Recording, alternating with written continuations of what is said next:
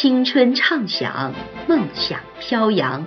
这里是守望相张文山电台，意气风发，做最好的自己，因精彩而绽放。大家好，我是来自高一六班的江欣，我要朗诵的诗是《未选择的路》。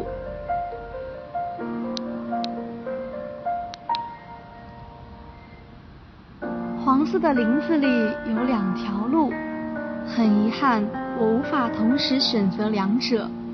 身在旅途的我，久久站立，对着其中一条极目眺望，直到它蜿蜒拐进远处的树丛。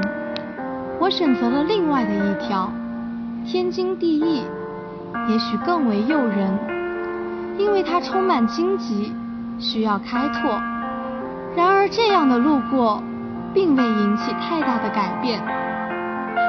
那天清晨，这两条小路一起静卧在无人踩过的树叶丛中。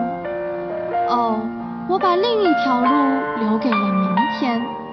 明知路连着路，我不知是否该回头。我将轻轻叹息，叙述这一切。